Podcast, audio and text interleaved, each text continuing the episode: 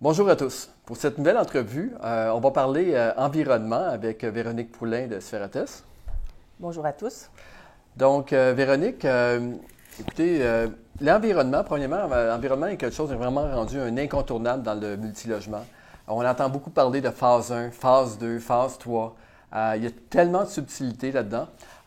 mais on n'a pas le choix d'y faire face parce que c'est vraiment rendu un incontournable. Euh, et bien sûr, d'année en année, les règles euh, se resserrent. Il y a beaucoup de nouvelles technologies qui permettent de détecter des, nouveaux, euh, des nouvelles situations dans des immeubles qui ont même été inspectés il y a 15 ans, c'était correct, pour aujourd'hui, ce n'est pas. donc, Véronique va nous parler de ça. Véronique, bien sûr, j'aimerais peut-être que tu t'introduis. Véronique, bien sûr, je pense que l'expérience est là. Je pense que c'est de, de, père en fille. Hein? Oui, bien, en fait, euh, ça fait une quinzaine d'années que j'œuvre dans le domaine de manière professionnelle, mais c'est certain que depuis euh, ma naissance, euh, mon père fait la même chose. donc, c'est quelque chose que je connais depuis ma toute tendre enfance. Oui. Donc, puis là, maintenant, tu es avec Spherates. Peut-être parler de Spherates, quand même, ça fait une couple d'années qu'ils sont sur le marché, qui sont quand même très présents. on a commencé, en tout cas dans mon cas, peut-être à peu près 6 ans, 7 ans, 8 ans, là, à commencer vraiment à être actif.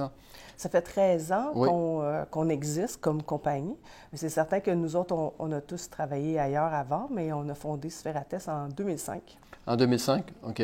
Donc, à partir du moment où que les études environnementales, je me rappelle à partir de 2004, 2005, 2006, là, ça commençait vraiment à devenir euh, euh, la norme de devoir avoir, d'en faire une étude environnementale pour toutes les institutions. Hein?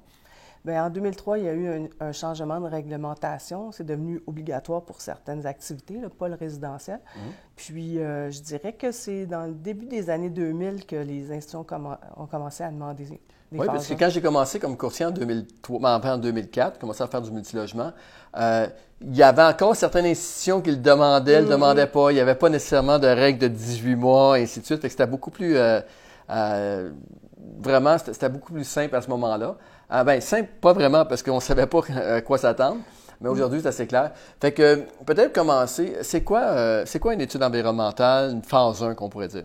Bon, c'est une, évaluation environnementale de site phase 1, que les gens euh, appellent soit test de sol. ou euh, c'est, un, c'est une démarche systématique qu'on fait, c'est des recherches historiques et une inspection qui servent à déterminer s'il y a un risque de contamination des sols ou de l'eau souterraine sur la propriété.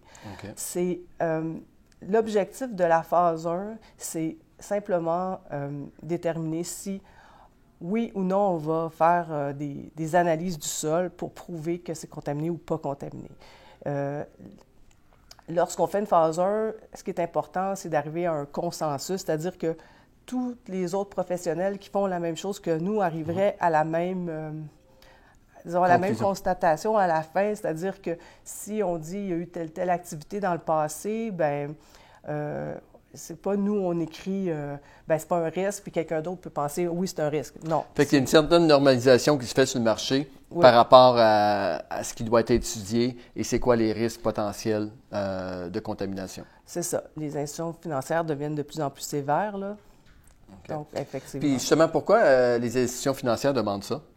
Pour des raisons financières. Parce que euh, il peut y avoir des cas où les, euh, où les travaux pour réhabiliter un terrain coûtent plus cher que la valeur du terrain elle-même. Donc, lorsqu'une institution financière prend en garantie un terrain, puis qu'il arriverait n'importe quel problème, elle se ramasse avec une propriété qui ne vaut plus rien. Donc, euh, c'est clairement financier. D'accord. Ça fait que c'est pour ça que les banques euh, demandent ça. Puis, euh, est-ce que, quand même, il y a une norme, tu sais, habituellement, on parle de six logements, ils n'en demandent pas. Euh, six logements et plus, sept logements et plus, ils demandent automatiquement. Mm. souvent, des règles aussi sont exigées par la SCHL. ça, c'est la preuve que c'est vraiment financier. Oui, absolument. Mm. Donc, maintenant, alors, c'est quoi, ça, exemple? C'est quoi, on peut dire, les, grandes choses qu'on va regarder quand on fait une phase 1, une phase environnementale? bon, la, une phase 1, c'est un. En fait, c'est une recherche historique, c'est-à-dire qu'on va essayer de savoir tout ce qui s'est passé sur le terrain depuis euh, qu'on peut le savoir, c'est-à-dire euh, depuis qu'il y a des activités. Donc, est-ce que euh, c'était un champ de patates avant ou c'était plus une usine qui faisait de, la production d'armes? par exemple, Oui. ou un site d'enfouissement, ou s'il n'y a pas déjà eu une station-service à cet emplacement-là. ou- Ça, c'est vraiment impressionnant. Pour regarder certaines études, c'est sûr que nous, on est toujours là-dedans, là, et de voir des stations d'essence qu'il y avait en 1960, 65 ou 55, puis qu'aujourd'hui, tu pars dans le quartier, tu n'as aucune idée qu'il y avait ça Mm. avant. des, des- c'est des maisons, c'est des immeubles. Euh, puis là, tu te dis, mon Dieu, il y avait, il y avait une station d'essence ici. Des fois même, les pompes étaient dans- sur le trottoir, puis les réservoirs étaient en dessous de la rue. Ah oui? Oui, oui. En avant des maisons, c'est assez, euh, surtout dans les grandes villes, là, c'est assez... euh, Donc, c'est ça. Fait que les études en phase environnementale vont aller vérifier justement s'il n'y aurait pas des potentiels. Exemple, là, ce qu'on retrouve souvent, ça va être des études, ça va être des, des- des réservoirs d'huile enfouis dans le sol. Oui. Euh, ça va être des anciens réservoirs dans un sous-sol qui était externe, mais que ça a été enlevé euh, à la main, puis sans nécessairement faire attention, et on voit souvent des taches d'huile et des choses comme ça. C'est ça. Des fois, il y a des traces qui auraient pu couler ou euh, il y aurait pu. Même des fois, il n'y a aucune trace, mais on le sait par nos recherches qu'il y en a déjà eu un dans le passé. Les gens pensent que c'est pas grave, mais des fois, le réservoir est encore là. Puis, des fois, il n'est plus là, sauf qu'il a coulé pendant 20 ans. Donc, il y a de l'huile euh, tout autour du bâtiment. Puis souvent aussi, euh, parce que lorsqu'on fait, qu'on regarde l'historique, on regarde s'il n'y a pas des indices, n'est-ce pas? Des indices comme justement des réservoirs d'huile. Euh, également aussi, euh, ben, euh, s'il y a des stations d'essence dans le secteur, euh, il va y avoir ces là, mais aussi, c'est pas nécessairement l'immeuble où, euh, parce que moi, je regarde bien sûr le côté transactionnel ici. Euh, c'est pas nécessairement l'i- l'immeuble qu'on va mettre en vente ou qu'on va acheter là, en tant qu'investisseur. C'est peut-être le voisin qui a eu un problème. Fait que Oui. des fois, le- notre, notre immeuble est bien correct, mais si le voisin a un problème, euh, malheureusement, quand que l'huile fait son chemin dans le sol, les autres, ils n'ont pas de cadastre, on arrête ici. là. Non, c'est ça. Ça continue. C'est ça. Ça peut être un problème si le, le contaminant vient d'un site euh, où il y a eu des activités, ça peut être industriel ou une station-service, là. Puis ça peut, euh, ben, ça peut affecter le bâtiment, euh, sa valeur, mais aussi le, le fait que de, de l'huile en dessous d'un bâtiment, ça peut avoir des odeurs, ça peut être très, euh, avoir des inconvénients qui peuvent être... nuisible là, pour, pour, le- pour Oui. les gens. Mais mettons, premièrement, avant, de- je vais peut-être te demander de nous donner certains indices, là, euh, avant, de voir, mais avant de s'improviser expert, d'abord et avant tout, pour c'est qui qui peut faire des études environnementales? C'est quoi le, le titre? Parce que j'imagine qu'il y a beaucoup de gens qui peuvent s'improviser. C'est Mm. quoi le... euh, com- comment, que ça, comment que ça fonctionne? C'est qui qui a le droit de faire ça? Le professionnel en environnement, premièrement, doit avoir l'expérience, c'est-à-dire qu'il ne Ouais. peut pas décider du jour au lendemain qu'il commence à faire ça. Normalement, c'est un bon cinq ans euh, de tra- à travailler avec des pairs. Euh, c'est un membre d'un ordre professionnel ou encore quelqu'un qui est accrédité par euh, l'Association québécoise de vérification environnementale. OK, avec un ordre professionnel, c'est quoi? Euh, ben, il y a l'ordre des euh, géologues, L'ordre des géologues. des ingénieurs, évidemment. Ingénieur, géologue, Puis, il y a l'association que tu parles de... Oui, puis aussi l'ordre des technologues. Est-ce qu'il y a moyen de vérifier? Si les gens sont membres de ça? Absolument, sur Internet. Oui. euh, Puis là, est-ce que tu as, comme ça, sinon je vais mettre le lien à la fin, là, le lien du site web pour l'ordre des... des euh, La QVA, la- comment tu t'appelles? le- l'Association québécoise de vérification environnementale, a une liste, des gens accrédités, oui, euh, sur. Internet. il y a- As-tu il y a le, le- site web? Oui. OK. Je- Tu veux le donner aux gens maintenant, si c'est par cœur? Euh, AQVA.com, je suis pas certaine. Je pense qu'il va falloir qu'on l'écrive. OK, on va l'écrire en bas, fait qu'on va faire le suivi là-dessus. Euh, maintenant, moi, je suis investisseur, par exemple, puis j'arrive dans un immeuble, ou je suis propriétaire d'un immeuble, et là, bon, pour X raisons, j'ai pas fait d'études environnementales depuis X nombre d'années parce que j'ai plus d'hypothèque, mais là, je me décide, je décide que je vais mettre mon immeuble en vente. Euh, ou lorsque je viens pour acheter un immeuble. Quand on, on fait une visite, une première visite, il y a souvent des signes qu'on peut voir qu'il y a des très fortes chances que, bien sûr, que l'étude environnementale 1 recommande une étude environnementale, une phase 2, OK? Pour aller un peu plus loin. Et là, tu vas nous expliquer c'est quoi une phase 2. Euh, pour commencer, c'est une phase, une phase euh, 2, c'est quoi exactement? Bien, la phase 2, ce que ça sert, c'est à, à prouver ou euh, à déterminer si notre hypothèse- hypothèse à la phase 1 était bonne. Si à la phase 1, on dit qu'il n'y a pas de risque, bien à ce moment-là, on ne fait pas de phase 2. Si à la phase 1, on dit qu'il y a un risque, un risque, c'est un risque, ça ne veut pas dire que c'est contaminé, ça veut dire qu'il y a une chance que ce le soit. Donc, on fait une phase 2, et la phase 2 va servir à dire si les sols sont contaminés ou pas. On va faire, par exemple, des forages ou, euh, ou des excavations pour aller prendre des échantillons de sol, puis on va aller aux endroits où il y a le plus de chances qu'il y, ait un problème. S'il y en a Donc, pas là... Donc, en arrière, on rentre dans un immeuble, donc, où l'inspecteur euh, euh, rentre euh, en environnement, rentre, puis là, bien, lui, là, c'est quoi les signes qu'il faut regarder au départ qui, sont les draps, qui peuvent élever les drapeaux rouges? C'est sûr que si on rentre dans le sous-sol puis que ça sent vraiment fortement à l'huile, ça, peut être inquiétant.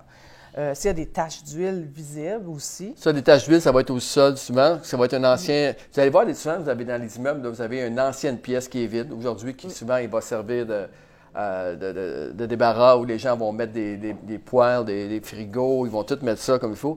Mais avant, c'était une ancienne euh, euh, salle, avec un, salle à fournaise avec un réservoir d'huile. Fait que ça, c'est un signe qu'il faut vraiment garder au sol. Mais des fois, il va y avoir une jauge sur le mur, des petites conduites de cuivre coupées, des, trucs qu'on ne sait pas. Oui, c'est les fameux deux petits trous qu'on voit souvent là, pour l'entrée. OK, puis ça, c'est un signe. OK. Euh, par la suite, il y a également, j'imagine que si le voisin immédiat est une station d'essence. Ça aide pas. C'est ça. ça dépend quelle année qu'elle est. Parce que les nouvelles normes, les stations d'essence versus une station d'essence qu'il y a déjà eu en 1950, c'est pas la même chose. Puis des fois, les, stations-service sont très neuves, sauf qu'ils sont là depuis 1920, puis il y a eu trois, quatre générations de réservoirs. Donc, on sait qu'aujourd'hui, ils sont corrects, mais dans le passé, on ne le sait pas. Euh, y a-t-il d'autres signes qu'on peut voir? Euh, exemple aussi, souvent, ils vont me dire, bien Patrice, ça a déjà été chauffé à, l'huile, un système. Ça a été ensuite... Euh, en fait, non. Les gens, souvent, ce qu'ils vont dire, regarde, c'est chauffé au gaz. Depuis le début, c'est au gaz. Mais on se rend compte que le gaz, dans ce secteur-là, a été connecté ou commencé à fournir, mettons, en 1975. Pourtant, l'immeuble a été bâti en 70. C'est quoi qui s'est passé en 70 et 75 avant qu'il y ait eu la connexion gaz secteur? Fait que là, ça, c'est un mm. indice comme quoi qu'il aurait pu avoir un... Euh, oui, ça arrive souvent. Mais en fait, c'est que dans les années 80, tout le monde a changé euh, de, l'huile au gaz et euh, ils ont même eu les deux en même temps. Euh, certains dans les années 70. Souvent, les constructions 1960 vont avoir eu un réservoir qui vont changer rapidement. Puis ça, c'est des indices qu'on vient de parler par rapport à l'huile, qui est en, selon moi, la, grande majorité des cas. Mais un autre facteur, qui, ça, qui est impossible à savoir euh, visuellement, selon moi, peut-être en faisant les recherches historiques, oui, mm. c'est les, euh, les, métaux lourds. Hein. Euh, lorsqu'on va dans un immeuble, il n'y a peut-être aucun signe, mais si les métaux lourds, peut-être expliquer aux gens, en gros, c'est quoi? En fait, c'est ça provient d'activités industrielles.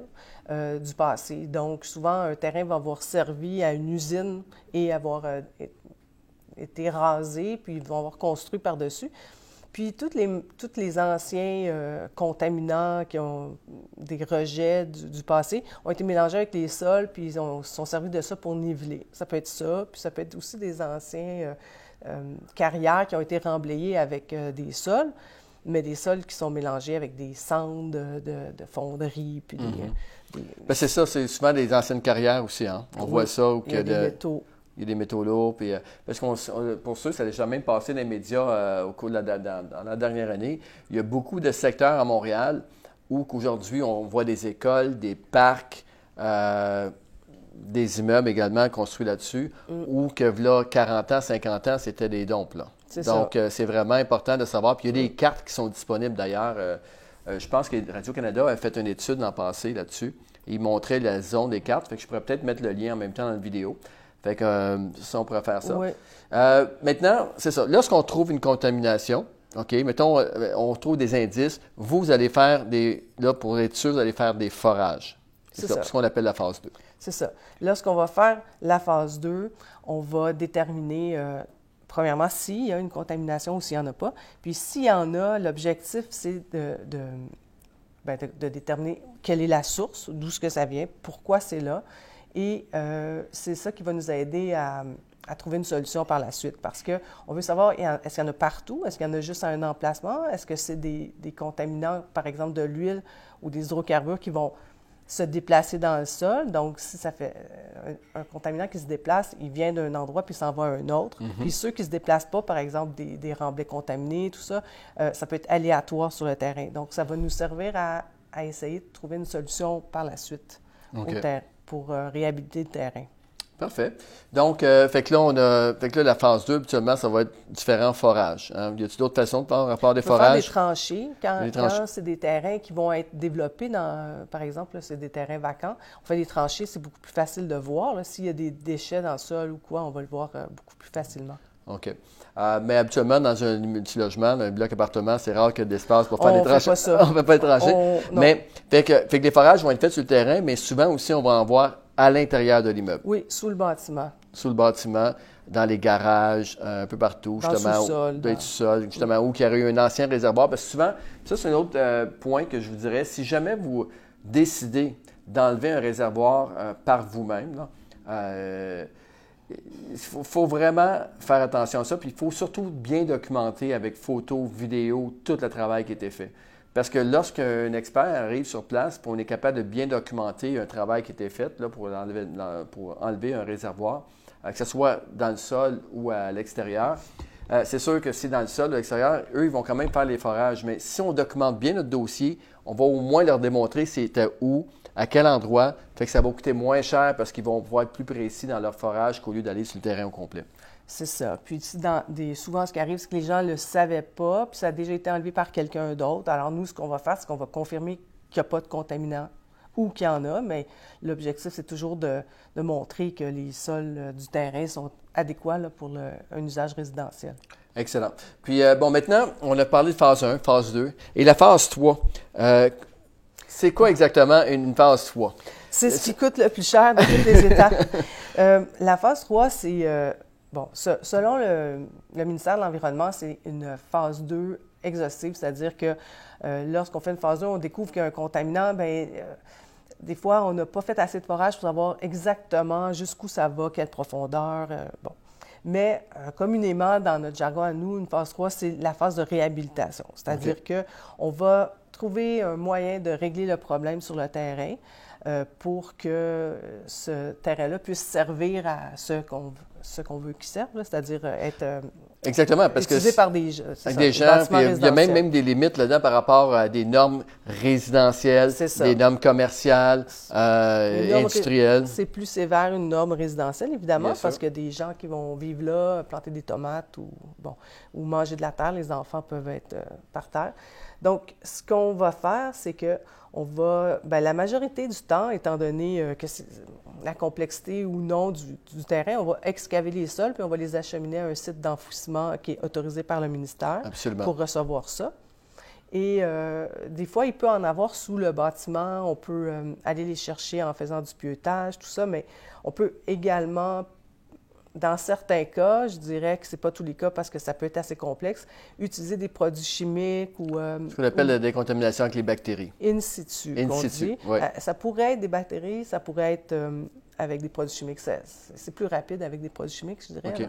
Parce que ça, c'est justement, j'ai vu ça à quelques occasions, où qui ont commencé à creuser le terrain. Là, en, faisant en dessous de la foutine, ils se sont rendus compte comme quoi qu'il y en avait aussi en dessous de l'immeuble. Commencer à creuser en dessous de l'immeuble, encore et encore. Et à un moment donné, euh, les gens doivent prendre la décision pour ne pas endommager ou pour euh, ne pas euh, rendre fragile la structure de l'immeuble. Fait qu'à ce moment-là, les gens ont arrêté d'y faire de façon avec l'excavation et ont pris la décision pour être sûr qu'il n'y aurait pas de problème au niveau de la structure de l'immeuble, parce qu'à un moment donné, tu, peux creuser jusqu'à un certain point en dessous. Mm. Donc, même si c'était bien pieuté, on décide de continuer in situ.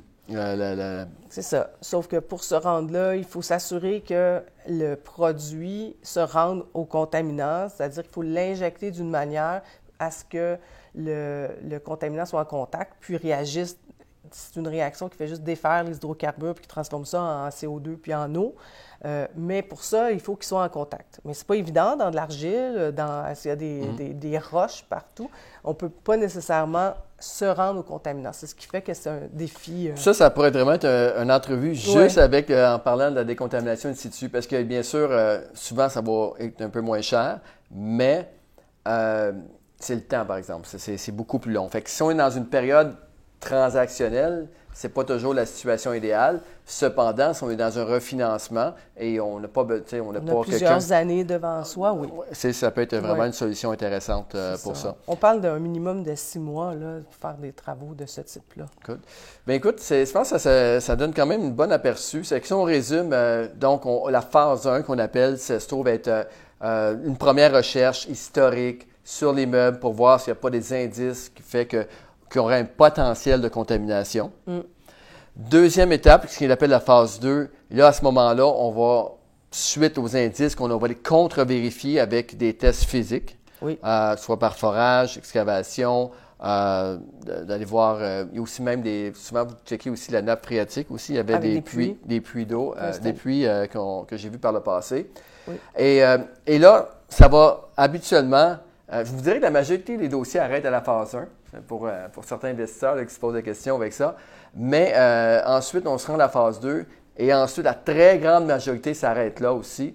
Euh, mais bon, euh, si jamais il y a un problème, là, on, on tombe en mode solution, puis avec trouver pour décontaminer le tout, et ce qu'on appelle la phase 3 dans le jargon. Mais en- bien sûr, pour le ministère de l'Environnement, la phase 3, ça se trouve être une étude phase 2, mais encore plus approfondie. Donc, Véronique, merci beaucoup Ben, d'avoir passé ces, ces quelques minutes avec nous. Euh, puis je vous invite, hein, euh, c'est une compagnie qu'on, d'ailleurs qu'on, réfère beaucoup. Euh, c'est pas pour rien qu'aujourd'hui Véronique est avec nous parce qu'on a confiance en eux. C'est un domaine quand même que euh, il y a beaucoup d'entreprises, euh, puis que c'est rare qu'on connaît un peu c'est, quoi. Donc euh, c'est important de faire affaire avec des gens qui, euh, je crois, qui, ont- qui sont, qui sont des bonnes références. Donc, euh, c'est bien. Je vais mettre les coordonnées, bien sûr, de, de et euh, Véronique sur euh, le post. Et euh, petit mot de la fin pour euh, un petit conseil aux gens. Bien, L'important, c'est d'avoir un portrait réaliste puis d'avoir l'heure juste. Parce que peu importe qu'il y ait un risque ou qu'il n'y ait pas de risque sur le terrain, on ne va pas faire un investissement sans savoir où est-ce qu'on s'en va. Donc, c'était ça qu'on sert, nous, c'est rassurer les gens dans la majorité des cas et trouver une solution lorsqu'il y a un problème. Parfait. Bien, merci, Véronique. Merci. Merci à tous de votre attention. Euh, bien sûr, euh, ça nous fait plaisir de donner ce contenu, euh, puis en espérant que notre mission est bien sûr la création de valeur pour des investisseurs. Et j'espère que ça vous a orienté un petit peu. N'hésitez pas à partager cette vidéo, à utiliser nos services et ça va nous faire plaisir. Merci beaucoup.